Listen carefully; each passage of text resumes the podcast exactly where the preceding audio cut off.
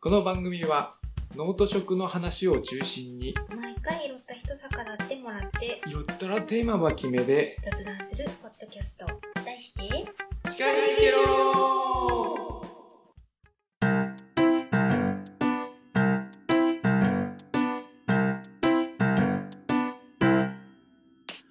えっと多分、えーっと今まで聞いてるヘビーリスナーさんたちはおって思ってるかもしれません。うん。もうね、あの、ヘビーリスナーさん。はい、ヘビリ、ヘビーケロナーさん。ケロナーさん。ケロナーさん。はい。ジングルが多分、おそらく、うん。あれ？これから？今回から？そうそう、おおついてるはず。毎回これでいきます。はい。ははい。い楽しみ。私も楽しみです。ということで、えっ、と、あ、俺喋る？いいですよはい。ノート食の話を中心に毎回様々なテーマを決めて雑談するポッドキャスト、司会だけろはい第19回。はいおお19回なんと、1年経ちました。そうなんですよそうそう こないだ1年経ったと思ってたんです 19回で1年経ちましたね。素晴らしい特に何も特別なことはやりません。はい あ、まあ、ジングルつく。そうです。1年でジングルつきついたっていう。はい。そうあっという間。ね。うんびっくり。いろいろありましたけど。まあでも面白かったですね。うん。一年間。うん。はい。これからも末永くはい。よろしくお願いします。えっと、前回のクラウドファンディングの回から、それ聞かせてください。あのーすぐスタート、うん。うん。配信からスタートして、え配信から翌日にかな、うんと、うちのクラウドファンディングがスタートして、なんと、もう、10日で100%超えました。素晴らしい。ありがとうございます。ちょっとちらっと見ましたけど。ね、はい。ちょっとびっくり。び。っくりですね。なんか嬉しいですよね。嬉しいです。達成したと思って、まさかこんなに早くとは。はい。うん。イベントとかね、そういうのでちょこちょこ宣伝してギリギリいけるかなみたいな感じだったんですけど、うん。ヘルノーさんももしね、あのーうん。支援してくださった方いたら、はい。本当にありがとうございありがます。とうございます。もう少々お待ちください。で、はい。と、もう一個ちょっとお話があって、はい。今日はあの、おまけがちょっと長くなりそうなのでうん、あの、早足でいきます。はいえーっと、なんだっけ？あ、あの、前回でしたっけ？あの、農業の話もっとしてほしいみたいな話あったんですけど、あのあんまり、なんてあのガチの農業の話は、うんシカヘデケロではしない方がいいかなと思ってて、はい。軽いところ、表面上というか、のところを農業の話していきたいなっていう回なので、うんうん。あの、もし、そういうガチの農業話をしたい、うんうん。聞きたいっていう方たちがいたら、おすすめのポッドキャストあの、農家の種っていうポッドキャストと、あと、この方たちが福岡のの方たちなんですけど、はい。と、あと、ちょっと去年1年間お休みしてたみたいなんですけど、北海道の、あの、バカ農業っていうポッドキャストがあって、その2つをとりあえず聞いとけば、はい。あの、結構、ガチな話してたりするので、すごく農業の。深い話っていうかいろんなジャンルにね。はい。なんていういろんなジャンルを深く結構うん2人とか3人で掘り下げていく感じでうん。うんお話しされてますもんね。なので、ぜひそっちを聞いてください。いや、正直、正直言うと、あのー私、ハハーブの勉強はしてますけど、野菜の勉強してないんですよ。あの、大根をどうやったら美味しくできるかとか知らないので、はい。そっちの方を聞いてもらった方が確実ですっていう。んんまあいいですよねあの、うん。そっちのまたリスナーさんも増えてくれたら。そうですね。はい嬉しいしちょこちょこ私の投稿とかも出たりするので。はいちょっとあれですか？気を抜きたくなった時にシカヘデケロぐですね。らいをそうですね。うん聞いてもこいつら全然農業の話してねえなっていう。うんそうですね。はい毎回あんまテーマにも沿ってないっていう感じな。はい。そそうですね。はいリラックスしたい時に。そうですね。はい。はいじゃあ今日はもう、あの、早足で。本編の方にその前にこれ、行きたいんですけど。あ、そうそうそう、今日ね。あの、今日の青森のうまいもん、シカヘデケロのコーナー、勝手に今作ったけど、はい。今日はあの、駆動パンのカステラサンドっこれ間ていう、違いないやつです。そうそうそう、あの、青森ならどこにでも売ってるっていう。うん。私、駆動パンは全国にあるって思ってましたもん。ね。びっくりだよガチね。で思ってました。まあ、イギリスパンが有名ですけどね。そうですね。イギリストースト。イギリストースト、うんうん。テレビとかでね、紹介されたんで。いなんだっけ、イギリストースト、フランス風ピザ味だっけ？あ、そうそうそう。そうです。どの国かもう全然わかんないやつあるんですよ。そう。ね。で、今日は、あの、イイギリストーストもいいんですけど、このカステラサンドをはい。これは青森の農家さんの永遠のこびりです。ね、はい。コスパがいい。いいし、美味100円しい。、100円ぐらいで超でかい。うん。不思議ですよね。パンの間にカステラが挟んであるそうそうそう。っていう、カステラとクリームが挟んであるっていうパンなんですけど、カロリーが多分ね、半端ないんで。うん、結構あると思う。635キロカロリー。もう、す これ1個食べると。軽いカツ丼ぐらいあるっていう。これを食べながらね、はい、はい今日はテラサンド久しぶりです。食べて、ど食べてください。どうぞどうぞ。あ、もう安心のね、うんうん。ある程何の雑味もない。度。うん。カステラとパンの味。そう。これとお茶あればもう、うん。午後は頑張れますんでそ。うなんですよ。これはもし青森に来た時はね、うん。スーパーで買ってください。うん。イギリストーストの近くに絶対売ってるんで、これおすすめですね。はい、じゃあ、はい本編に行きたいと思います。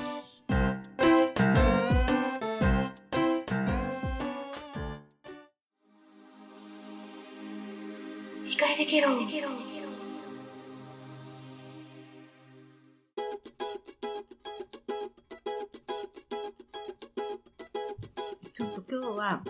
ゲストがいらっしゃってるんですけども、今日のですね、ゲストさんは、ちょっとご紹介させていただくと、隣の七戸町から、はい。はい、来てくださってる豊川直樹さんです。あ、よろしくお願いします。よろしくお願いしよろしくお願いしまお願いす。します。あ、ちゃんとあの、お年も書いてくださって、年齢は40歳。で、七戸町で主に町じゅ町づくり関係の仕事をしています。町づくり。町熟理ちょっと、です。すいません。赤ちゃんになっちゃった。で、あの、七戸ドラキュラで町おこし実行委員会、あとは七戸移住サポーターの会、アーカイブ七戸、七戸町ボーリング協会に所属してますっていうことで、あとあの野菜が大好きで食事に絶対欠かせませんと。お素晴らしい。はいうん。しかも今回なんとその豊川さんの持ち込み企画なんですよ。初めて。素晴らしいですね。うんこれを求めてた。はい。全然こっちからテーマ何も振ってなくて話したいことありますかって言ったらもうボーリングのお話をはいぜひという。今日はそのボーリング協会の会員としてはい来ていただいてるということあで。そうですね。はい。はい。あの、なんて呼びましょうかねあ。、そうですね。うん。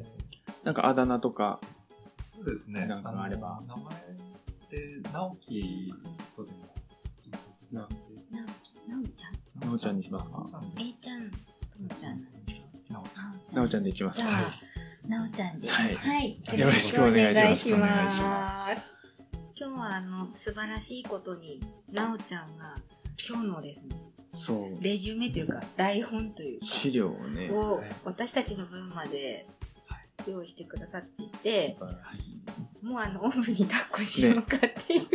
い。もう、もうあとは、はい。お任せします進。行をもう全部なおちゃんに任せるんで、はい私たちは聞きたいことがあった時はいに、ちょっとそうですね。質問させてください。はい。はい。ありがとうございますじゃあ、よろしくお願いしはいよろしくお願いしますよろしくお願いします。はい。と、まあ、誰でもですね、はい一度あの、ボーリング。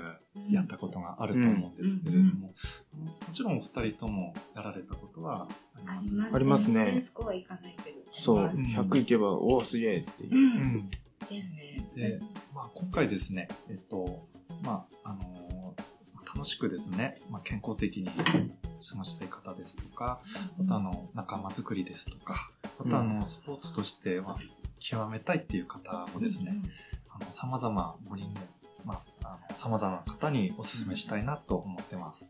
で、あの、最近ですね、あの、YouTube ですね、あの、動画サイトで、えーアメリカのプロの試合、まあ、見ることができたり、あの、高速回転、そのボールにですね、えーその高速回転をかけるかけ方を実演したりですね、いろいろとあの話題になってます。またですね、あの、これまであのオーソドックスな投げ方の他に、えー両手投げで、あの、投げる方も増えてきました。へえ。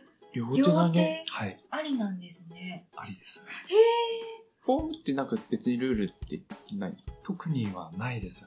極端な話、あの、子供みたいな股下から、投げる多分あの、ガタになること多いと思うんですけれど、あの、基本大丈夫ですね。あ、ーそうなんだ。はい。両手知らなかった。両手ってどういうことですか？はい。脇に抱えるそうですね。脇に抱えて。あ、やっぱ横からなんですね、基本は。そうですね。はい。はい。確かにこう、グリップかけやすそうではありますよね。そうですね。はい。回転。ものすごい回転がかかります。あ、やっぱり。はい。へしかもですね、えー片手投げと違って両手投げの場合は、まあ、あの、親指を入れないで投げますので、ちょっとそこも後でちょっとご説明しはいたいと思います。はい。はい。まあ、あのまあ、自分はですね、えーいろいろな方と、まあ、ボーリングを通して良い出会いが生まれておりまして、で、高得点を出すとですね、あの、自分も嬉しいですし、あのうん。周りも盛り上がりますので、えー本日は、ボーリングで、えー高得点を出すコツを中心にお話しさせていただければといいですね。思います。私にすごいありがたいお話。やっぱり点数が出ると、ね、テンション上がりますよね。最大頑張って60とかなんですよ。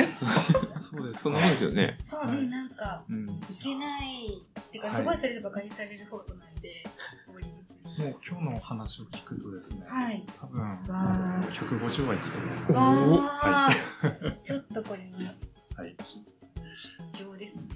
必聴ですね。はい。はい。はい。じゃあ、まずは、あの、レクレーションとしてのボーリングということで、うん。えーボーリングの道具からですね、ちょっと説明をさせていただこうかなと思います。で、えーボーリングのボールなんですけれども、えー重さはポンドで表します。1ポンド約 0.45kg です。で、ボーリング場に置かれているものをハウスボールと言います。で、一般女性は9から11ポンドで約4から 5kg。男性は13から15ポンドで6から 7kg がちょうど良い重さじゃないかなと思います。あまり軽いとですね、あのピンに弾かれてしまいますあーなるほどので、えー慣れてくると女性でも15ポンドを使っています。なるほど。はい。とそして、えーシューズですね、えー約3000円から購入できます。で1回300円でボーリング場から借りるとすると、10回でですね、元が取れるので、まあ、一足持っていた方がお得かもしれません。うんで続いてあの、ルールですけれども、えー10本のピンをすべて倒すとストライク。はい。で、1投目でピンが残った場合、2投目で残りのピンを倒すとスペアになります。ハイタッチできるやつ。そうですね。はい。で、1ゲームにつき10フレームで競います。各フレーム、ストライクを除いて2回投げますが、えー最後の10フレームのみ、ストライクかスペアを取ると3回、ねえー投げることになります。で、えー続きましてですね。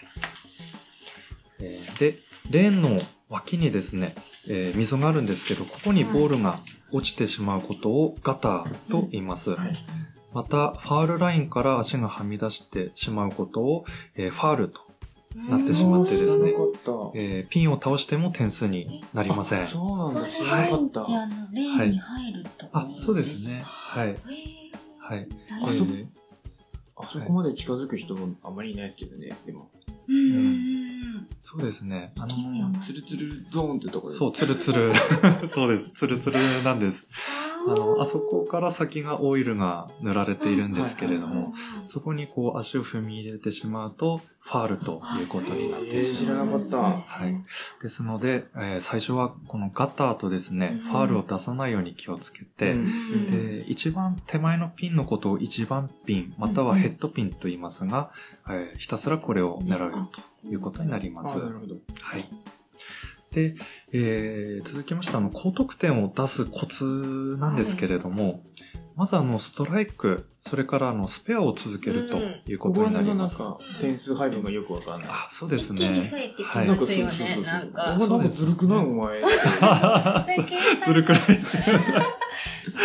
昔って父親とかが手書きであの書いてくれてたからなんとなくあなんか10足してんのかなとか。はい。うん今あの機械が全部上でそうそうそう。パッて出るじゃないですか。そうですね。何がどうなってるかはい。そうなんかお前ずるくない？なんかおかしいだろみたいなね。倍倍倍みたいな。うんえ倍？そうなんですよね。はい。ここは今、あの、すべて、先ほど、えーおっしゃったようにですね、機械で計算してくれるんですけれども、うん。ちょっと一通り、ここもですね、説明しようかなと思います。うん。はい。まず、あの、ピンが残ってしまうことをオープンフレームと言います。で、はい。えー、1本2本残ることをですね、はいはい。はいオープンフレームと言って、で、えーストライクと、えースペアが出なくてですね、仮に、えー10フレームすべて9本倒すとですね、えーうん90点になります。うんうんううんん。はい。あの、10フレーム、えすべて1本ずつなるほど残っていくと。一個一点。うん。で、えーストライクもスペアも出なければ、まあ、90点になっちゃいますね。はい。で、えー10フレームすべてストライクを出すと300点になります。うんうんうんで仕組みについては、えースペアは、えー次のフレームの1投目に倒したピンが加算されます。はい。ちょっと難しい。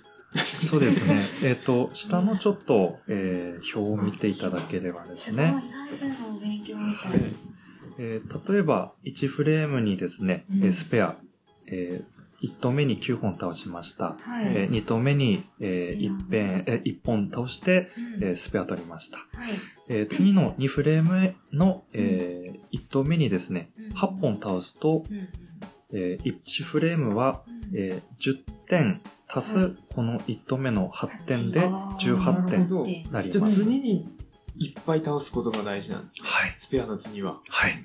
ああ、知らなかった。そうです。はい。なるほど。えーオープンフレームで9点だった時と、うんえースペアを取ってうん、この18点になった時ではうん大きく、えー差がつきます。うん道理でなんか早く点数出ろよと思ってたんですけど、そういうことだったんですね。ここが、そうですだから次が決まらないと出ないんです出ねは。いスペアとか。はい。そういうことになります。なるほど。はい。えーまた、えーストライクは、えー次のフレームで倒したすべてのピンの数が加算されます。へー。なるほど。えー例えば、1フレームでストライクが出ます。で2フレームでスペアを出すと、1フレームは10点足す10点で20点になります。だからんだ、増えるんだ。ね、はい。次のが加どんどん算、次、要は次の塔が倍になるってことですよね。はい、そうなります。えーさらに2回連続でストライクを出す。えーこれを、をダブルと言いますが、うんえー次の次のフレームの1投目まで加算されます。えー下の表を見ますと、えー例えば、1、2フレームでストライクを出して、ダブル。で、これを出した後に3フレーム目の1投目で、えー8ピン倒すと、1フレームが10点足す10点足す8点で28点になります。ほど。で、2フレーム目は10点足す8点ってことですか？そうですね。はい。18点。そうなります。で合計47で。何点になります。なるほどはい。そんなルールは知らなかった。道理で、ここれは暗算がすごい難しい。れがずるいの答えです、ね。これがずるいの答えですだからどんどんどんどん、ねはいそうなんどこを足してるのか全然意味が分からなかったですけど、そうなんですそのね。次に取るのが大事なんだ。はい。で、えーそうなんです。続けることが大事で、3回連続ストライク。これはあの、ターキーと呼びますけれども、まあ、とにかくストライクとスペアを続けることが、まあ、高得点につながるということになります。うん。うん。うん。それで最終的に全部ストライクになると、はい。10点足して10点足して10点足して10点足してっていうのが続いてって、うん。300点にな300る点になる。そうですね。はい。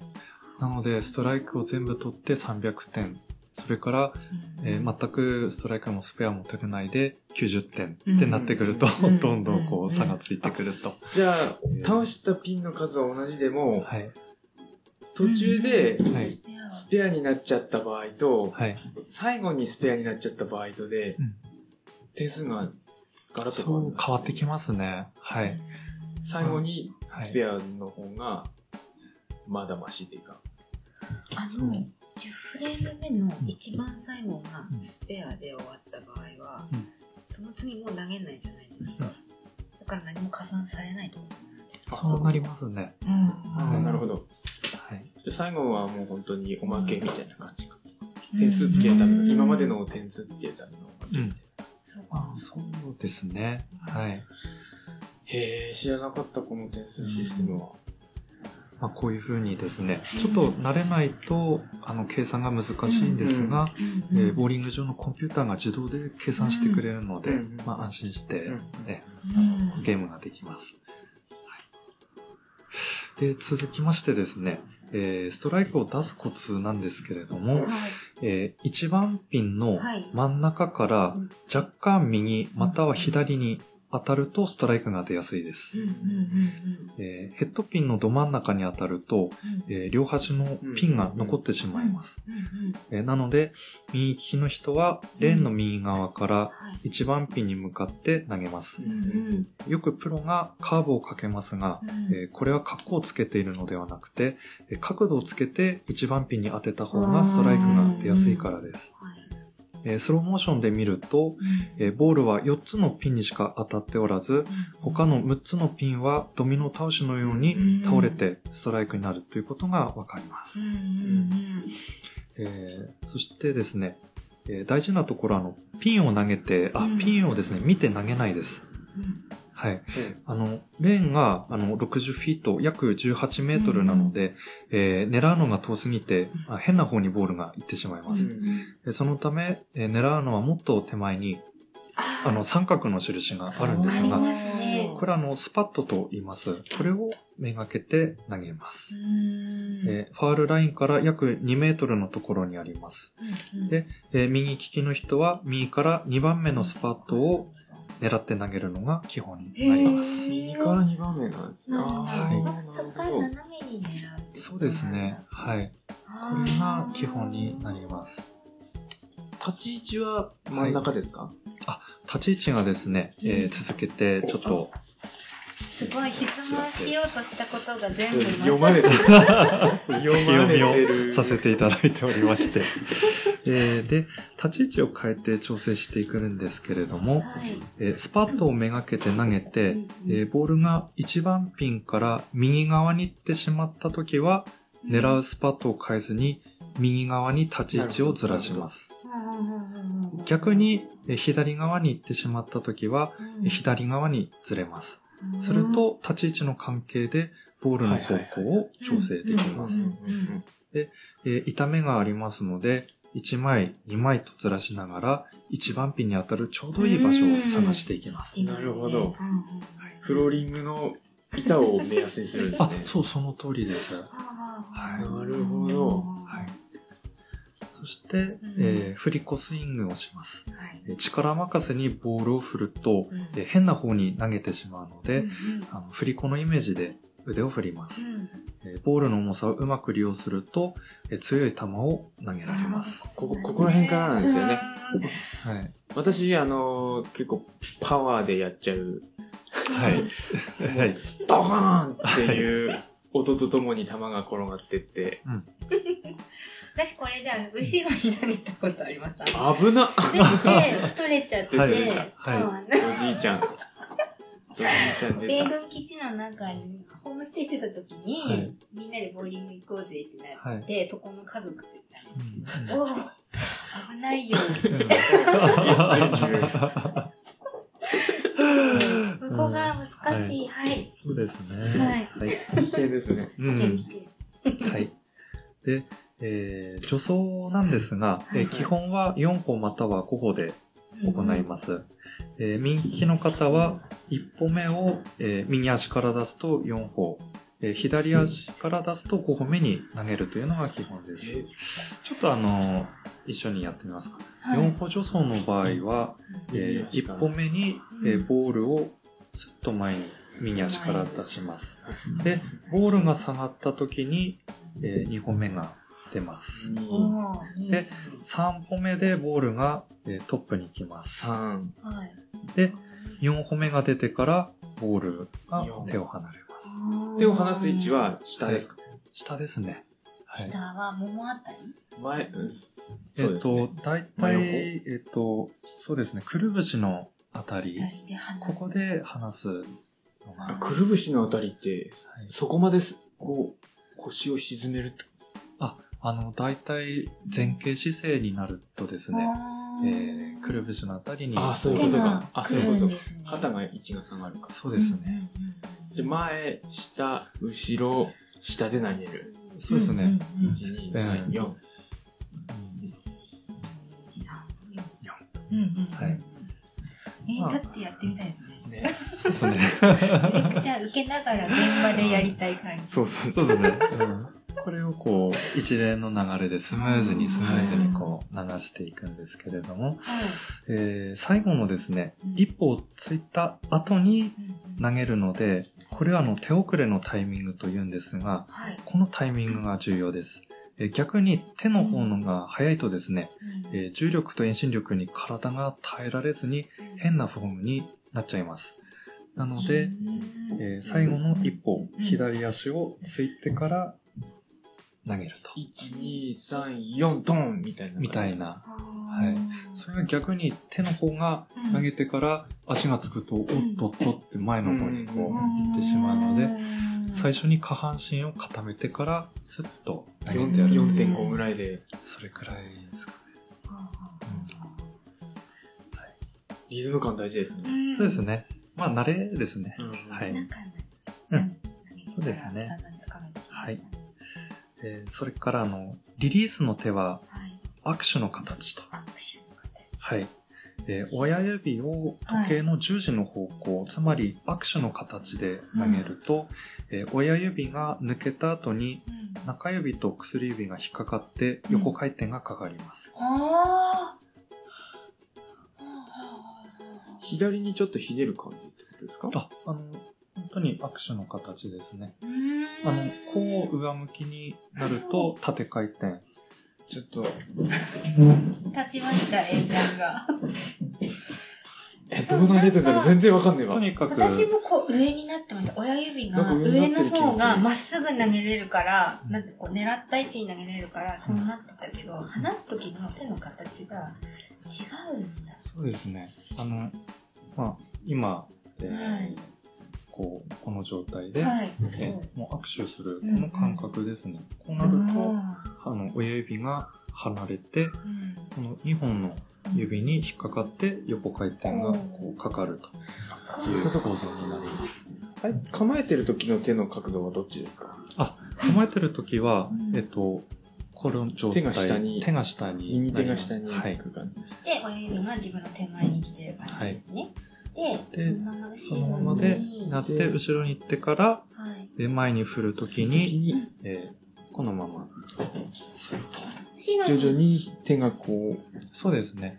はい。後ろに行った時は下向きですよね。手のひらが。下平が下を向いてて、はい前にスイングするときに徐々に握手になっていく。ひ左を向いてる状態ですで離す。はい。あ、面白い。へやりたい。え。ちょっとこれ絶対忘れないうちに行かないと。行かないといはいけない。シカヘデケロボーリング会やらないあ。、いいですね。ぜひ一緒に行きましょ えー、超や、そう、現場でやりたい。う。はい。ねはい。で、これがあの、縦回転よりも、えー横回転の方がピンを弾く力が強くて、あの、ストライクになりやすいんです。はい。そうですよねね。ただ、あの、手首をこねくり回して回転をかけようとすると、あの、怪我をしちゃいますので。そうですね。なんで、あくまで振り子スイングでなるほやるということになります。で、まあ、以上があの基本になりますが、あの、ボーリング場にはインストラクターがいて、教室も開催していますので、あの、詳しく教えてもらうことができます。で、特にあの、スペアの取り方をマスターすると、えー170から180点はあの取ることができます。えっと、時間や曜日で、あの、低料金の時もありますし、えーお得なパック料金もありますので、あの、練習の時にはですね、重宝しております。はい。で、えっと、あの、冒頭でもちょっとお話ししてました、えーサムレス東宝というやつを、ちょっと、サンブレス。はい、ご紹介したいと思います。両手投げ。そうですね。えーサムをレスだから。あ、そうですそういうことか。親指が、はい、抜く投げ方ですね。で、最近あの、若者を中心にですね、あの、こう投げる方が多いですね。はいで、これはあの、えー最初から親指を抜いておくことで、えー中指と薬指で引っ掛けて高速回転をかけることができます。で、ピンの弾け方が半端ないんです。で、ただあの、コントロールが難しくて、あの、振り子スイングができないということで、ああそうかの、左手を添える両手投げが主流になってきています。でで、、回転自体ははい、左手、両手の左手を使ってるわけではなくて、ないです。はい。持ち手の右手を、右手だけです回転をかけてる。そうです。はい。中指と親指は、あ中指と薬指は入ってる。はい入ってます親指代わりに左手があるってことですね。そうですね。あの、まあ、ちょっとここにボールがありますので、えー今日はボールを持ってきていただいて、はいこう、普通はこうなんですけれども、はいこれを、えー抜いちゃうので、うんはい。えー持つことができないんですね。うんあサムレスだとこのまま投げるんですが、えーこの左手を添えるということで、えーこの、うん動きがうん。えー後ろに持っていくことができると。玉転がし。はい、玉転がし、その通り。ちょっとあの、はい。私今見た感じだと、アニメで例えると、うん。あの、ハンターハンターのゴンが、じゃんけんグーを出す時のうん。構図。そんな感じ。うん。じゃんけんグじゃんけんグーって言ってパワーを貯めるんですよ。そのキャラがってことですね。そうそうそううんその時のパワー貯めてる時のポーズにこう一回なって、ボンと投げると。おうんこれとか、まあ、か、カメハメハみたいなもんですかね。そうですね、カメハメハ。なカメハメハあ、まあでも手の違いますか手ですもんね手のカメあのドラゴンボールに関してはなんで。もうドラゴンボールになると異常にうるさくなる。カメハメハはちょっと、ちょっと違う。うんあ、ちょっと違う。角度がちょっと違う。すごい。えーこんな感じで。でなるほど。えーそう。で、あの、アメリカのプロのですね、えー上位の選手は両手投げが多いです。へえ、そう見たなんだ。こと見てみたいですね。なんか、はいあの、うんボーリングのね、そういう大会とか、そういうのって、なんか女子ボーリングが。よくテレビでたそうまですねに。はい。やってるの見ますよね。はいあの、P リーグと言うんですけれども、女子はすごく今盛んになってま盛んしですねはい。コスチュームとかも結構なんかミニスカートでねうんうんしてますよね。そう。あれはあの、会長さんが、あの、えー男の子に夢を与えなきゃいけないという命令で、あの、結構短い丈のスカートを履いているというふうに伺っております。じゃあ、そのその投球方法を見たいときは、今 YouTube で検索したら結構見られるっていう。あ、はい、見れます。はサムレい。ス、なんだっけ？とか、えー両手投げとかですね、うんうんうん YouTube で。はい。で、えーですね。で、振り子スイングってあの、先ほど喋りましたけど、はいこれとちょっと違ってですね、うんえー助走のタイミングとう、んあの、全身のバネが必要な投げ方になりますので、うんあの、自分も両手投げに憧れてボーリングを始めたんですが、あそうなんはい。まあ、若ければ、まあ、両手投げ続けてたと思います。結構体力使うんですね。はい、かなり筋肉。筋肉勝負みたいな。そうですね。はい。へーでも逆にその、はいそこまで筋肉をつけることができれば、うんすごい回転ががかけれるから、はい。ストライクが取れやすいと。そうですね。あのー最近高校生も多いですね。うーんで、まあ、あの、ちょっと最後に小話なんですけれども、はい。あのーよく勝利した時に、えー拳を握りしめて喜びを表現することをガッツポーズと言いますが、えー1972年にですね、週刊ガッツボールっていうボーリング雑誌が命名したと言われています。で、ストライクを出した時に、えーガッツポーズするとテンションが上がって集中力が増しますんで、えーぜひやってみましょあれ、なおちゃんは、う。はい。すごい大きいガッツポーズするタイプですか？それとも、はいよしぐらいのこう、ちっちゃい感じで。あー自分はいいちっちゃいタイプで いきます。なんか大げさにね、えーあーみたいな、あの、なんだっけ、あの、砲丸投げみたいな。室伏みたいな。そうそうそう。まだピンに到達してないのに投げた瞬間、あーみたいな。だけど、き、気で、気で飛ばす感じですね。ガッツポーズ、ボーリングは OK なんですね。まあ、相手がいないからか。うん、そうですね。あ OK なんかよ。くね、ガッツポーズやると相手に失礼だとかって、あれよくわかんないですけどー。う、ん別に引いちゃうとやっぱ自分を鼓舞すそうそうそうるためだから、うんいいと思いますけどね。ぜひやってみてください。もし、じゃあガッツポーズ選挙出た時は。ガッツポーズとハイタッチね。ハイタッチ、あれ、ハイタッチあれやりはやりたい。たいね。ハイタッチは下手くそな人たちの憧れだよね、あれね。うん、なんか、おーしてる。なんかね隣のやつが言え、と、そいつとはやるんだけど、こっちからはやらないっていう。っていう。面白いですねお前は。なんか点数どんどん増えていくけどいいな、みたいもうストライクとかスペアがこのコツで出せたら、な。そうそう。ハイタッチの機会が増えるかもしれないから。はい。そうですえ、ね。豊川さんは、ボーリング始めて、どのくらいなんですか？ちょうど本格的に始めて3年目ですね。あ、そうなんですね。はい。ちなみにスコアはいくつぐらいなんですか？えっと、今、アベレージだと180くらいですかうね。まあそう。ですね。対あの試合によっては、あの、本当に、えーすごい130とか出しちゃう時もありますし、逆にあの、本当に調子よくて250とか、おー。260とか続けて出す時もありますし、そこの、あれですすよね、その、なんていうんですか、はい。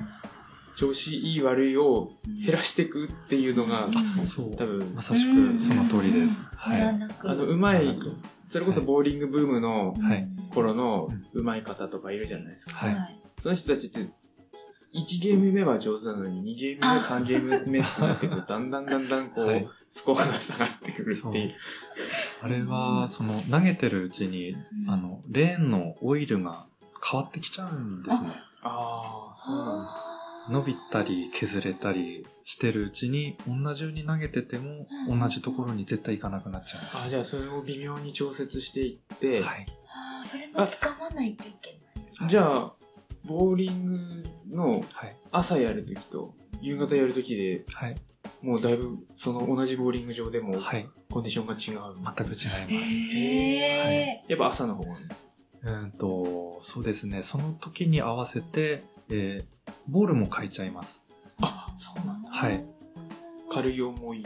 うんえっと、重さは同じなんですけれど、えっと、表面の素材と、あと、えーこの中に、えーコアっていう、あの、対象じゃない重りが入ってるんですが、えーこれで、あの、曲がり幅ですとか、えー曲がる角度とかがあ変わってきちゃいます。重心がそのボールによって違うんですか？そうですね。あ、そうなんだ。は知ら重なかあとそれからオイルにえー強いえー素材か、オイルにあまり反応しない素材かあによっても。なるほど。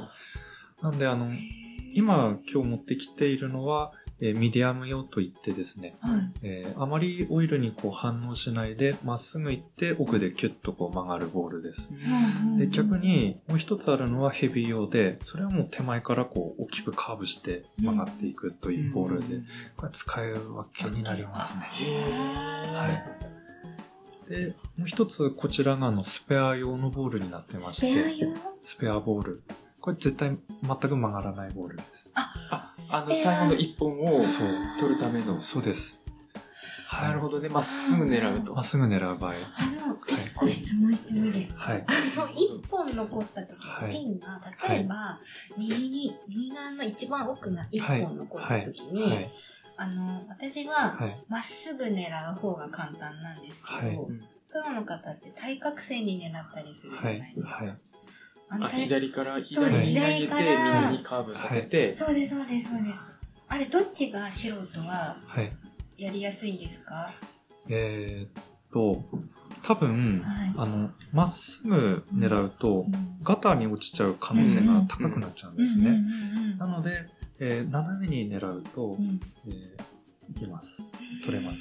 じゃはいあさっきみたいにピンじゃなくて、はい手前のあの、なんて言うんでしたっけ、えー印の。スパッとですね。のどはいこ。かをは狙っい。て、はい。陸に投げた方がでいい。そうですね。一番右のはい。一品が残った場合、はい左側からはい。そうです狙った方がいい。その場合も、えー立ち位置を、まあ、人によるんですけれども、えー左側から、今度あの、右から3番目のスパットを狙って、なまっすぐ投げると当たると。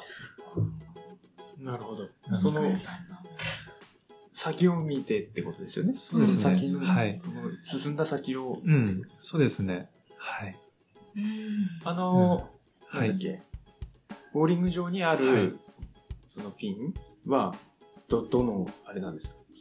あ、ホール？そうそうそうそう。あの、ホールあの、ちょ、あの、外素材っていうか。素材はですね、あの、プラスチック製になってまして、えっ、と、大体このスペアボールと同じようなあ、じゃあカーブかけにくい。カブかからないですね。がボーリング場に一般的にあるのは、一般的にあるのがそうです。はじゃあい。基本初心者は、とりあえずまっすぐをそうですね練。習して、はいまあ、それでも、あの、若干はカーブがかかりますので、あの、先ほど言ったみたいに握手の、えー手でうんちょっとやると、うんちょっとはかかるので。で、えーそれでも、もっとこう、ピンアクションをこう、激しくしたいって時は、えーサムレスの投げ方でやると、弾けるようにこなるほうど。だったりとかじゃあサムレス似合いそう。う。うん。パワーボーラーだと似合いそうな感じがしますちょっと繊細なね、うんあのー、あれが苦手なので、時間大丈夫です。あ、大丈夫ですか？ははいい。。で、でああの、これは、あの、今度自分用のやつですので、マイボールと。はい。うんえーうんボーリング場のはハウスボールというんですけれども、こちらは、あの、えーボーリング場のドリラーさんにですね、えっと、自分の手を測ってもらったり、あの、投げ方の癖とかを見てもらって、自分専用の、やつにドリなりますえっと、ドリルを開けてくれる、あ、あの、穴を開けてくれるあ人なんです。ああ、そういうことか。はいだからドリラーなんだ。あ、そうなんです。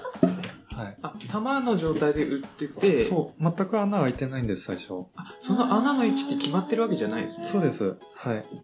で、えっ、と、この手の、はい。えー大きさとかですね。多分、えっ、と、トミちゃんはこう入れても、なかなか、あ、ちょっと広い。うん、ちゃんと持てないと思うんですねん手が。すごい大きいから。うんちゃんとこの穴にうんゴムみたいな、そう、グリップっていうかグリップが、はい、入って掴ますね。うん。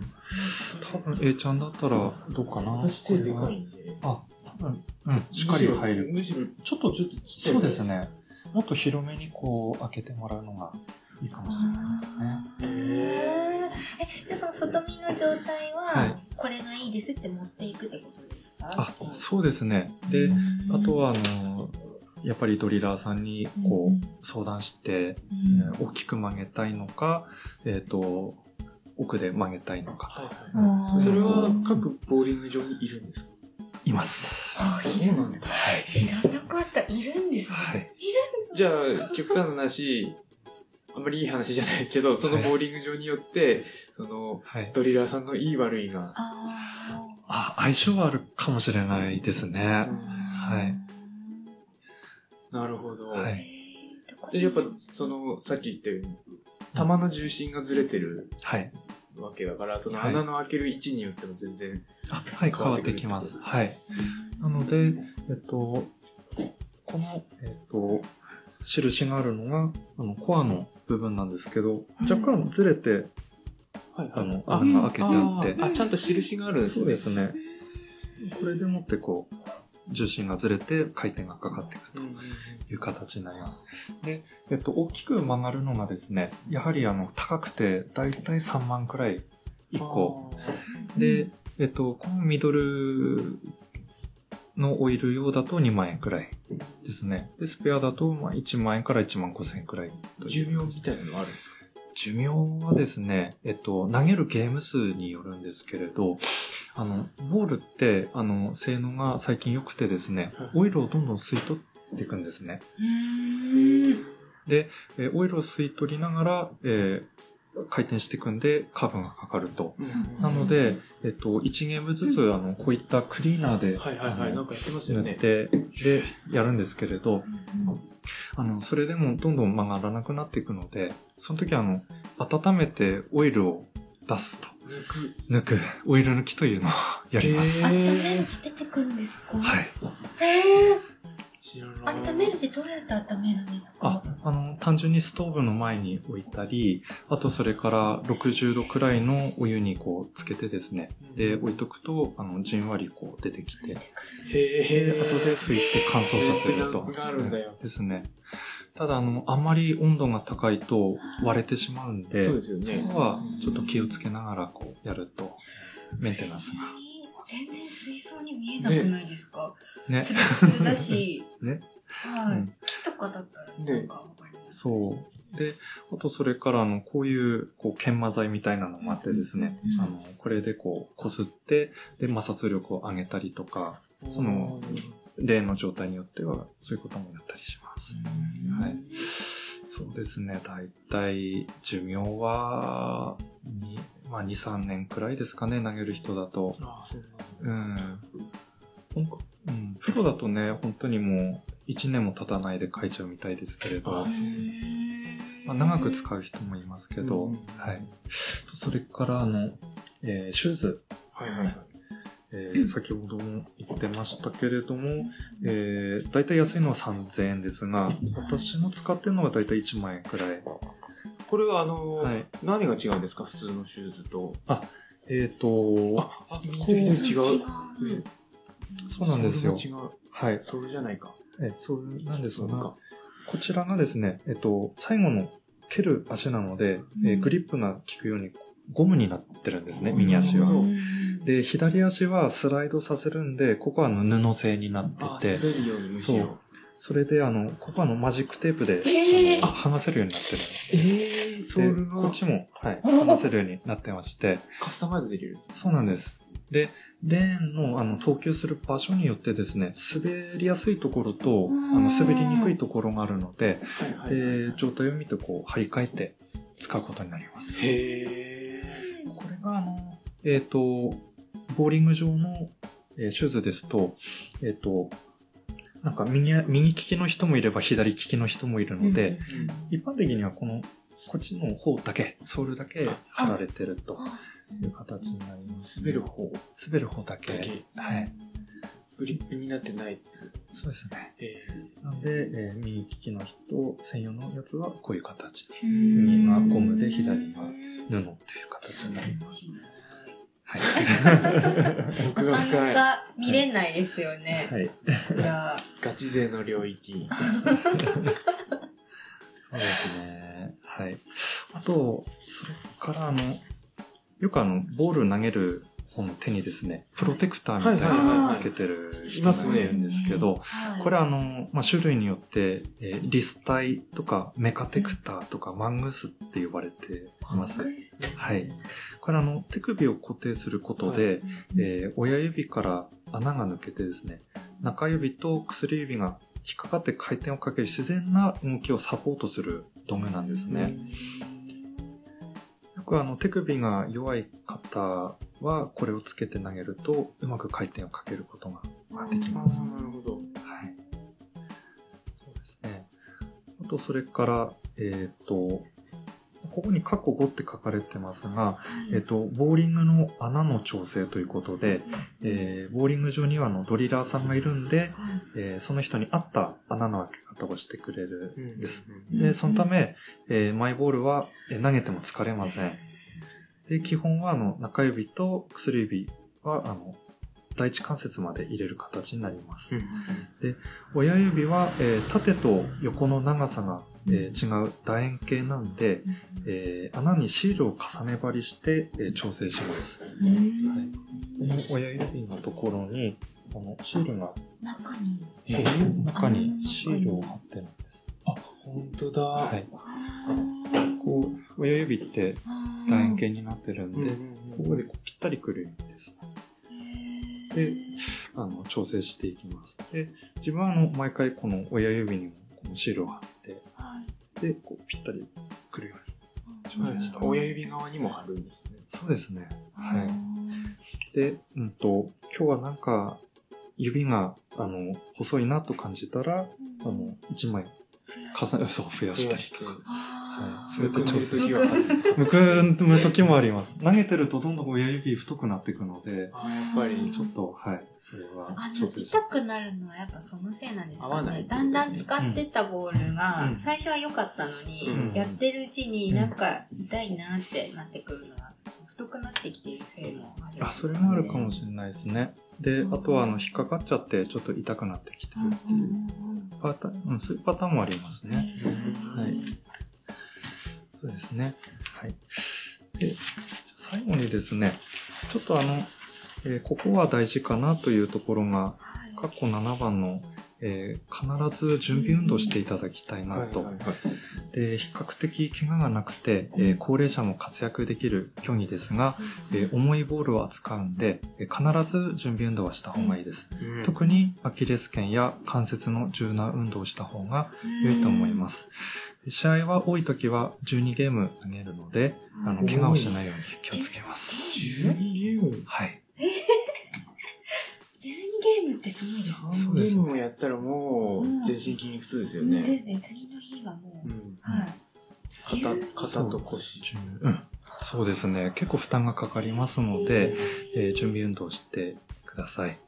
あと、それからあの、まあ、有酸素運動と、まあ、食事という、ちょっとテーマなんですけど、あの、ボーリングはあの、比較的長い時間動く有酸素運動なんですね。はい、で、自分はう、んあの、有酸素運動っていうのは、あの、脂肪を燃焼させる効果があるんですけど、逆にあの、体を酸化させてしまうっていうデメリットもあるんじゃないかなっていうふうに感じてます。なので、あの、野菜を食べてですね、えー錆びない体作りを、まあ、しようと考えてですね、実践しています。はい。で、あの、最後になりますけど、あの、ボーリングは点数競技なので、あの、わかりやすくてですね、と個人戦もチーム戦もあります。チーム戦っていうのがあるんですね。あ、はい、そうですね。えっと、ちなみに4月1日に、あの、デイリー東北杯っていうのがあってですね、それはあの、3人のあのチームで、交互に投げて。そうですね。で、あの、合計の点数で競っていくと。うん、それが予選が9ゲームの、予選通過したら決勝は3ゲームという形になってます。大体チーム戦3人が多いんですか？うんと、そうですね。場合によっては4人で投げる時もあります。へー団体戦あるんですね。はい、あります。で、えっと、レクレーションでは、あの、ストライクを取ってハイタッチすると、ねみんなで盛り上がる楽しいゲームです。ハイタッチしたい。で、あの、試合では勝てば嬉しいですが、あの、負けると悔しくて泣きたくなるっていうことがたくさんあります。で、あの、ボールを投げてピンを多く倒す単純なルールですが、あの、いろいろな要素が入っているんで、あの、奥が深いなと感じてます。奥深いですね。はい。で、また、あの、ボーリング歴3年目の自分がですね、あの、10年、20年、30年の、あの、ベテランと一緒に試合できるっていうことが嬉しいですし、えー70歳、80歳になっても一緒にえー投げられるってことは、あの、生涯スポーツとしても、あの、素晴らしいなというふうに思っております。確かに、広い世代が楽しめるスポーツですようん。ね。はい。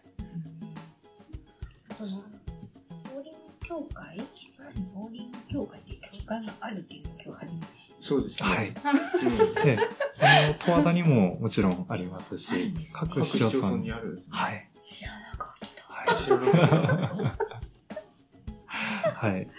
まあその障害スポーツにするために、はい。ちゃんと体作りをしていかないとってことですね。あ、そうですね。無理やり脳と食につなげると。そうですねお野菜食べて。そうそううん。いや、七戸のボーリング協会の方、農業やってる方多いですね。ああ、やっぱ七戸はそうですね。そうですね人口が多い。多いので、はい。うんゆうちゃんも、こう、多分体がいいと思うんで、絶対ボーリング合いそうですよ。そうですね。あのーお腹使わないんでね、ボーリングも。お腹、農業って、農業って言っちゃまた怒られるか。えっと私のやってる農業って、はい。腹筋使わないんですよ。お腹ほとんど使わないんですよ。あ、そうやっぱクなんですね。ワとかもそうですけど、はい。基本手と足の筋肉なんで。腹筋あんまり使わないんですよね。で、腰をやっちゃって、一回。はいうんそれ以来もうさらにもう手と足の筋肉を使うようになっちゃって、ますますお腹がボヨンっていう。でボーリングってあんまり腹筋使うイメージないので、手と足が重要になってくるのかなとは思うんですけど。いやーその、あの、作業で腹筋を使わないとか腰を使わないっていうのは初めての発想ですね。腰を要は使ってたんですよ、今まで。うんおそらくうん使いすぎて、痛めてしそうそうそうまったかで、ら。腰使わなくなってうん、使わないような動きにこう自動的に切り替わったというう。ん作業してて、こう、なんか効率とかは特に変わらないですか？そうですね。例えば、この、例えばクワをこう下ろして、うん。こう体でこうひ引っ張る人いるじゃんうん。うん。より手で引っ張った方がうん。楽っちゃ楽ですうね。ん楽そうそうそう。それで、あの、やっぱりその最初は私もこう、体で引っ張る式だったんで、腰に負担がすごいかかっちゃってう、ん。あの骨盤と骨盤の次の背骨うん。の間の軟骨がなくなりました。大変ですね。そうもう合体して、え？ー、いやそうそうそうー痛い。痛いですね。そうなっちゃうのではいパンプアップっていうか、筋トレもすごいする方なんです、うんもともと。筋トレ好きっす。は大事ですよね。い。うんあーでも、やっぱり、こう、加齢とともに、あんまり、ね、無理はできないなっていうふうには最近感じてまして。まだ40歳じゃないですか。うんささみとうん、ささみサラダをね食べて、そう。ボーリングやってう、んささみサラダ食って。うんはいあと腹筋背筋そうだね。うん背筋鍛えると腰痛めにくいって言いません？うんうんうそうそうそうそう。うんボーリング全身運動ですよね。そう、全身運動ですね。うん。あ、あと、あの、やっぱり試合の前に、こう、ちょっと気持ちを落ち着かせたいなって思うんですけど、なんかハーブとかってそういう効果ってあるって前聞いたんですが、そうですね。気持ちを落ち着けるのであればハーブティーとか、ただ、気持ちを落ち着かせるっていう面で言うと、あの、入れたてのハーブティーがやっぱ一番いいので、ボーリング場でお湯沸かして、トポトポトポってやる、あの、場所というか、時間というかがあるかどうかっていうのがあるんですけど、まあ、ポットとかに、あの、熱いのを入れというんて、うんあの、香りを嗅ぐっていうのが大事なんですよ。あ、なるほどうん。うんハーブティーを、うん。あの、うんその、ハーブティーが心を落ち着かせるっていうのの理由の一つが、その揮発性のうん成分があるんですね。うーん。だから、水出しだと、その揮発性のうん成分が出ないので、あーなるべく温かいハーブティーの方がいいって言われてるのがその理由の一つ。そうです。湯気で。なんでそのハーブティーを入れたら香りを嗅がないと、その、うん。効果が半減するというか。そっか。うん。なんか魔法瓶とかに入れて持ってくそうですねっていうのは、それはいいんですそうですね。いいと思います。じゃあ今度やってみます、ぜぜひひ。ぜひぜひスコアが上がったらすごいなそうですね。んこれも A ちゃんのおかげだ。いやすごい面白かったですねありがとうございました知らない世界いっぱい、素晴らしいですね。時間配分もジャストな感じで。あ、そうですか。プレゼンターですね。わかりやすかったですねちょっとやって今度その、やりましょうね。やりましぜひ、ょうねはい。で、ちょっと何点から何点に上がったのかみたいな。はい、はい。あ、でももうーアフターで。そうはい話聞いちゃったから多分上がった状態になってるはず。ちょっと今年やること1個増えましたね。健康診断の他に、そうそうあの、ボーリングもそうそう。やる。やる。ボーリング。スコアで。シカヘデケロ会。ケロえ？シカヘデケロ杯。はい。あ誰出るんだろう。ーこの、とりあえずこの3人であ、いいでかですすね。はいいいですね。はい。楽しみです。楽しみですね。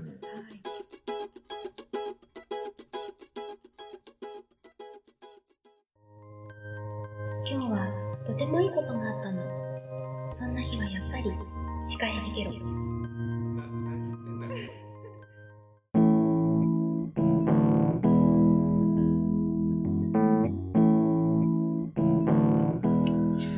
そろエンディングはい。ですね。ちょっとね、重大発表があるんですよ。何でしょう？あのね、何ですか？まあこの1周年っていうこの、え、あの、シカヘデケロはい。のおかげというか、はい。それでなんと、私、A ちゃん、はい。歌手デビューが決まりまマジですか？どこで？ね。すごいでしょ。え、待って待って待って。バンドをやるってこと？そうですね。そのバンド前までバンドをやりたいやりたいって言ってたじゃないですか。はい。そうえ、メンバーが？集まったの？そうなんですよ。え？ドラムと私、ボーカルで、はい。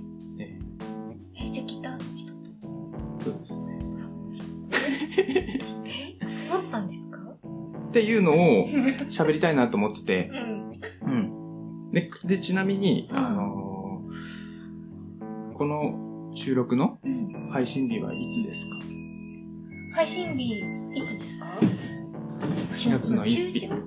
上旬と中4旬配月1信だから。日に配信しないとまずいです。そういうことか。もうすごい信じちゃった。気づいた？信じられない。えー、エイプリルフー ル。あれ、もしかしてあの、デイリー東北杯とかさっき出たののエイプリルフールだったいや、ああ、4月1日ですね、ちょうど、デリートホットハイあは。ー、なんだ、すごい騙された。もうね、先週あたりから、あ、次の収録4月1日だと思って、何嘘つこう。う。もうすごい、いつも騙される。ほんとやだ。すごい本気で信じたのに。これ言いたくてしょうがなかった。どう思いますか、ケロナの皆さん。本気で騙されたんですけど。もう。はい。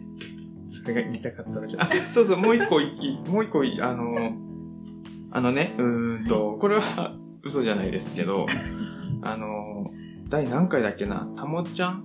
はい。のバンドが、はい。あの、一回休止して、再結成っていうか、再開？うんうん。して、なんか Facebook 始めたってこの間 Facebook で見たんであ、、本当ですか？そうそうそうそう。あのしました、チェックしてはい。リンク貼っときます。チェックしてみてください楽しみ。はい。なんか動画も上がってたんで、うんうんへー。見てみてください。はい、見てみます。私も。はい。そうだそうだ。それこそちゃんとボーカルやってそうそうそうるんですもんね、たぶんちゃんが。そうそうそう。はい。はい。こんな感じで。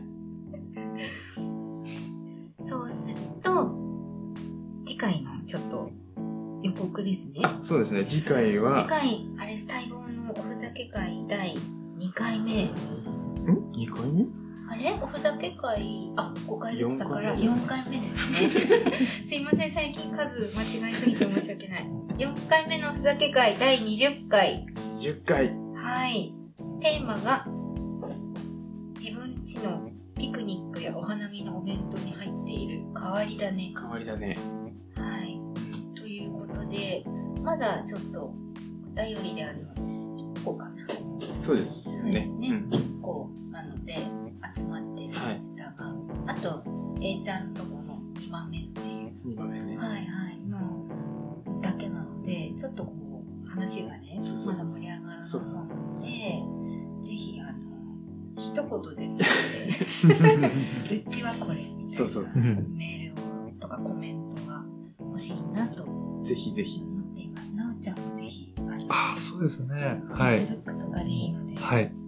はい。だと、ニンニクトマトうん。ですよね。そうですね。ニンニクニンニク、強烈ですね、弁当だとねそう。ですね。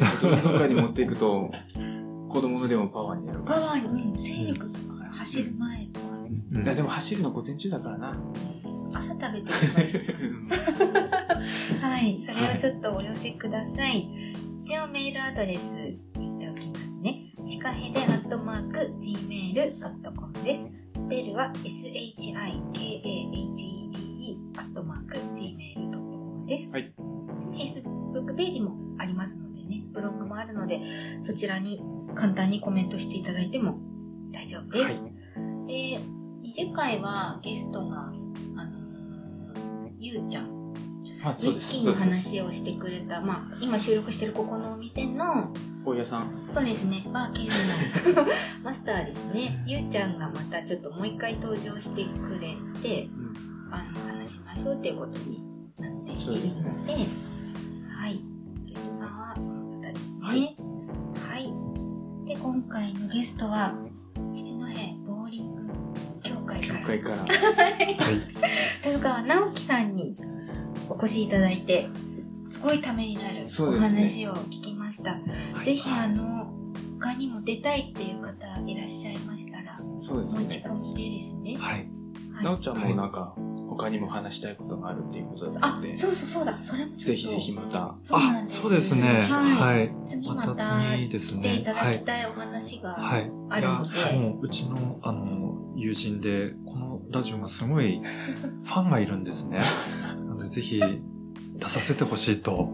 はい。今日ちょっとその方はね、来れなくなって、結構なおちゃんで、はいボーリングのお話ってことだったので、はいちょっとまた別の機会に、ははい。い。近いうちに。はい。ねありがとうございまますす。ください。はい。はい。じゃあ今日はなおちゃんことというか、直樹さんをお招きしました。ありがとうございました。ありがとうございます。はい。じゃあ、シカヘデケロは、えんちゃんと、ともちゃんでお送りしました。また次回お会いしましょう。さようなら。ヘバナス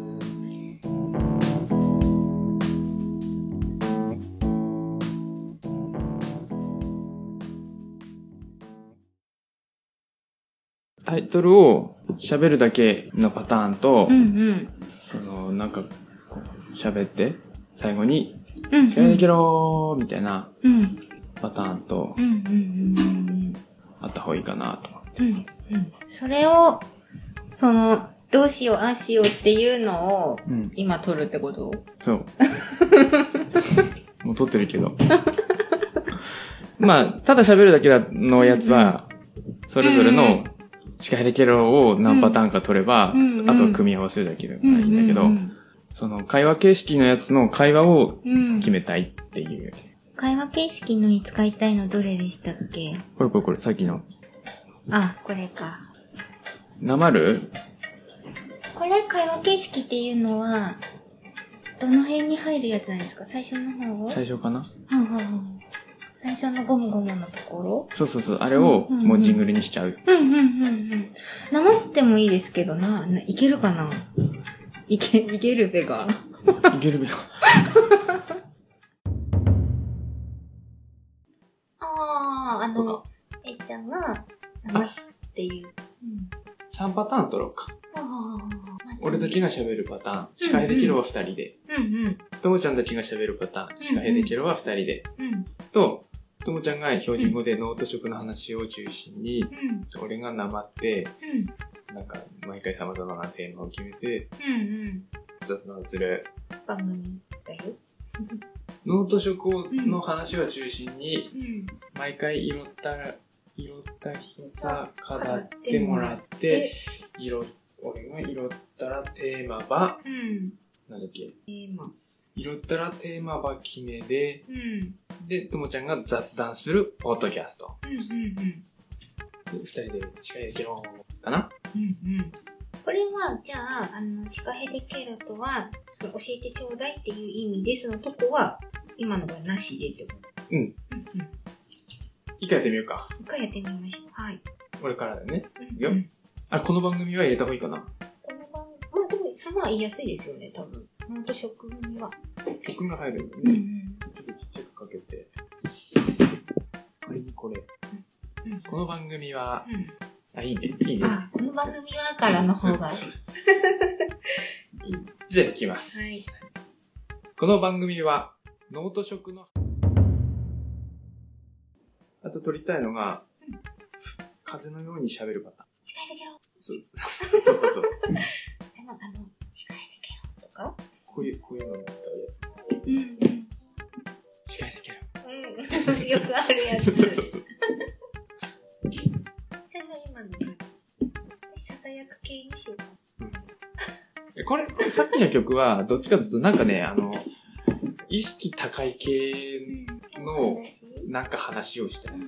あの、意識高いっぽいん。だけど、全然内容のない感じのネタをね喋りたい。じゃあ、ちょっと、インテリな感じがいいってこと？そうそうそうそう。あのしいつも君の心に誓えでき。その前置きちょっとついた方がいい。そうそうそうそう。えーさっきのはね、いや、でも、うん他のパターンもあるから。こうこういうの、こういうの。でそれを先に取る。風、風パターン。風パターンね。え、風パターンも前置きあった方がいい？いや、それはない方があ、いい。ない方がいい。それだけで、ちょただの、ふわーっと入って、ふわーっと消えるジングル。っと風みたいのに。誓えできる。ほうほう。とか。難しいな、これ。誓えできる。司会できる。ちょっと、もう一回やって、もう一回やって。司会できる。あーちょっと、もうちょっと張った方がいい。強い方がいい。司会できる。あ、いいね。今のいい、今のいい。今のだいぶいい。いろいろなパターン取ればいいのか。誓えできる。うん司会できる あ、いいね、いいね、いいね。なんかにはまんないかな。風はもういいかな。ちょっと、で、避けたやつ。なんか意識高い系。意識高い系、なんだろう。そう、でも、えいちゃんがさっき言ったのは、その、いいでしょ？うん。いつも君の心に誓えキザクサ小雪的な感じの。何これな？んかあの、ハイボール、ああ、そうそうそうハそうそうそう。イボールの CM っぽい感じ。そうそうそうそその心にしかできると、まあ、ももっと長い、ちょっと長めでもいい。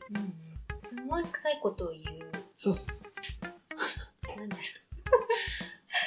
振り返れば、誓えできる方がいい。みたいな。う。あなたの心の栄養ああ、いいね、いいね。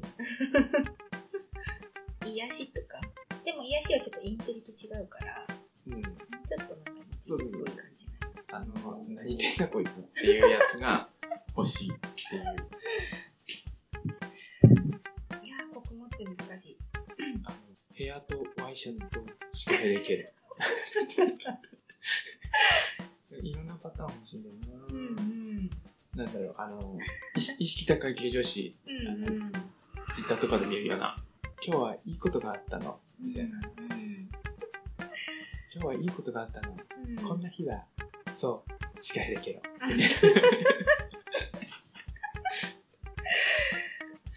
それ一個入れときます。これ一個入れる。うん。な、何言ってんだこい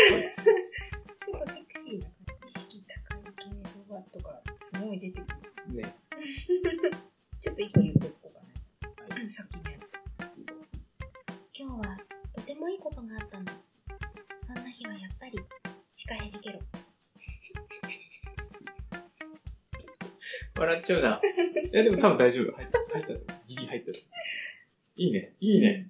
そっち路線。逆パターン、あの、うん。イライラししてる。イライラしてるとさっきのお酒とつまみとシカヘデケロみたいなの言うなんか、おつまみっぽく聞いてみたいな。イライラしてる あ、あ、でもその、いい、そうか、意識高い系ばっかりやっててもしょうがない。そうそう。いろいろあったものですよね。農家のおっさんパターン。おいあれかけろ司会できろ言う言う。かげろっていう。みたいな。うん。今日は日本酒とお刺身とシカヘデケロ。いいね。いいね、いいね。いいね。毎回その、違うっていうね。はい。ふざけた、あれですね。あれですよね。アメリカンジョーク的なのとか。そうそうそうそう。なんとかなって残念、シカヘデケロみたいな。ないかな。難しいな。ヒールのかかとが割れたとか。えそれこそほらあの、もうってやつ。なんだっけえ、何それ。清志龍神のさ。あ、なんなのもう。あ、そうシカそう。ヘデケロ。あ、ヒヒールのかかとが割れて何なのもうシカヘデケロとか。あと、イラつき系。まあでも何なのもう。何なのもうシカヘデケロあったら使いやすそうです。そうそう。うん、それはやっとこうかな。いや、ちょっと待って。何なの？もう、シカヘデケロ。いいね、いいね。これなんか毎回ゲストにやってもらうっていうのもありだね。ありですね。考えてきてジングル、そうそうそうう。ん。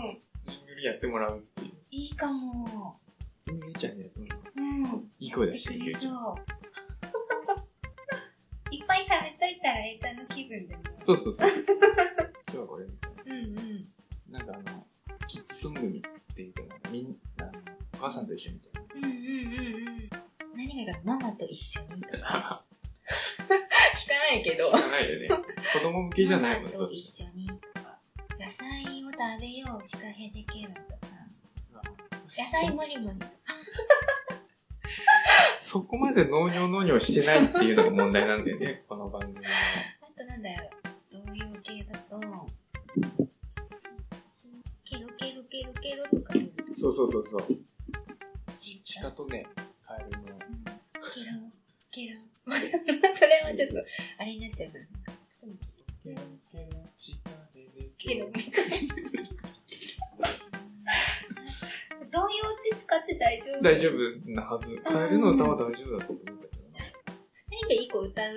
う、そんな感じで歌うのはあってもいいかもしれない。カエルの歌。シカでケロカエルの合唱は、曲の著作権は消滅してますが、うんうん。日本語歌詞に関しては生きています。だから、ケロケロケロケロはちょっとまずいかもしれない。でもそこをちょっと変えれば。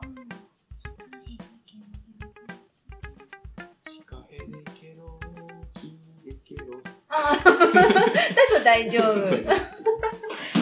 そうそうそれ以降、ででもどう言っているよ。うん。し、し、シカヘデケロ、キデケロ、じゃんみたいな。うん。あ、いいね。うん。なんかあってもいい。うん。いくいいですよ。音程ど、どの辺から？ちょっと歌って。ちょっと高い方がいい。シカヘデケロ、キデケロ。シ、シ、シカヘデケロ、聞いてケロで私が歌えばいい。1オクターブ。上の方がいいな。シ、シ、シカヘデケロ、聞いてケロぐらいもう一回。シカヘデケロ、聞いてケロ。うん。その、し、し、しし、しいいよ。はい。せーの。シカヘデケロ、キデケロ。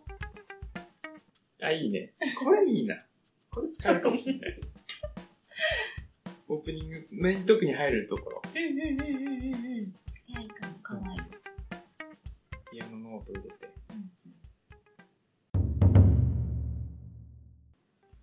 いいよ、なん。か。うん。あ、そうそうそうそう。あの、コナンみたいな感じ。いいね。これのスポンサーの提供でお送りしましたっていうのが入るね。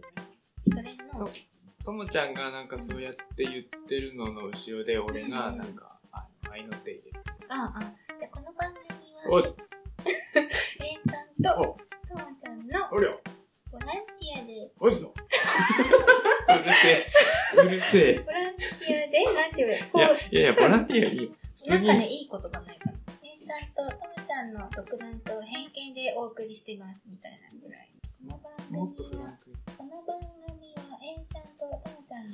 んが自由気ままに何がいいんだろう？なんかいい、ドンピシャな言葉ないかそこちょっと摩擦が起こるからやめよう。な。か、普通に、へばなーでいつも終わってるでしょ。うん手放す。あ、普この番組は通に、じゃあこの番組は、そうそうそう。あのノート食の話を中心に、毎回様々なテーマを決めて雑談する、ポッドキャスト、シカヘデケロでお送りしました。うんうん。でお送りしま最後は別にシカヘケロってやる必要なしょ。うんシカヘデケロ、シカヘデケロでしたではなくて、シカヘデケロで、えっと、いいんじゃないシカヘデケロで送るとスポンサーついてないからね。うんうんうんうん。この番組は、うん。ぐらいの、ふざけた感じ。いや、さっきのよかった。さっきのよかった。さっきので。この番、あの、コナンの？いや、どれだ？山崎バニラ？いや、わかんないさ。わかんないわかんないけど。この、どれだろう？この番組は、この番組は、あの、あれ、吉田くん。牛田くん牛この番組は、って誰？あの、鷹の爪だの。あー、鷹の爪。この番組は、あ、いいね。ちょっとそれで一回、それで一回。はい。この番組は、ノート食をテーマに、毎回様々なテーマを決めて雑談する。あれ？ごめんなさい。セリフをもう一回書いていい？この番組は、ノート食を、ノート食の話を中心に、なんで？ノート食の話を中心毎回様々なテーマを決めて、雑談するポッドキャスト、シカヘデジオでお送りしました。ちょっともう一回いきます。この番組は、ノート食の話を中心に、毎回様々なテーマを決めて雑談する、ポッドキャスト、シカヘデケロでお送りしました。いいね、いいね。すごくいい。本当すごくいい。そのおふざけてる感すごくいい。声優さんってすごいね。うん。ちょっと太い、太いパターンいくうんこの番組は、この、うん。この番組は、ちょっと怖いな。怖いな。この番組は、ノート食をテーマを、いそうだけど。膝、膝キャラ。うんうん。ちょっと、一回それでいく。はいこの番組は、ノート食の話を中心に、毎回様々なテーマを決めて雑談するポッドキャスト、シカヘデキャラでお送りしました。いいね。あ可愛いふざけたのに、うん。ちょっとこれいっぱいやろう。これいっぱいやろう。やる。毎回違う。この番組は、の声で。それでいく。この番組は、ノート食の話を中心に、めて雑談するポッドキャスト、シカヘデケロでお送りしました。いいね。いいロボ、AI 系。最初のね、あれは普通に喋ったから。うんうん。このちょっとなんかあの、うん大人のお姉さんで。大人のお姉さんね、ちょっと低め。どのくらいのテンションがいいかな。この番組は、最初にうん N 入れて、N。わあ、難しい。かるこの番組は、うんちょっと待って、やってみて。うん。うん。なんかこうう、ん。色わめかしい。言いたいことはすごいわかる。この、この番組は。この番組は、あ、いいね、いいね。いいね、いいねく。らいこの番組は、ノート食の話を中心に、毎回様々なテーマを決めて雑談する、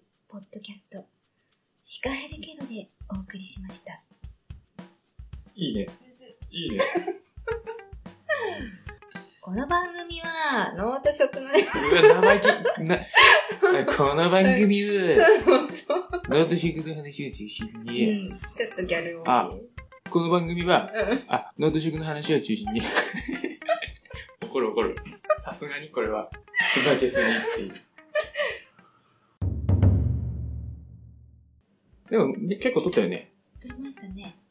もうだって、5、6個このジングル収録だけでもう、もうちょっとで1時間ぐらい経つ。いいかな？いいかも。とりあえず。うん。小分けで入れてもいいですもんね。これはこれで1回でギュッてして、今回のに入れちゃう感じ？そうそうそうそう。ん面白いところを抜いて、うん。おまけにして、ドドンみたいなのを入れたりして。ああ。た足りなくなったら、うん。とか思いついたら、うん取れば。都度ね。都度、すごい番組みたい。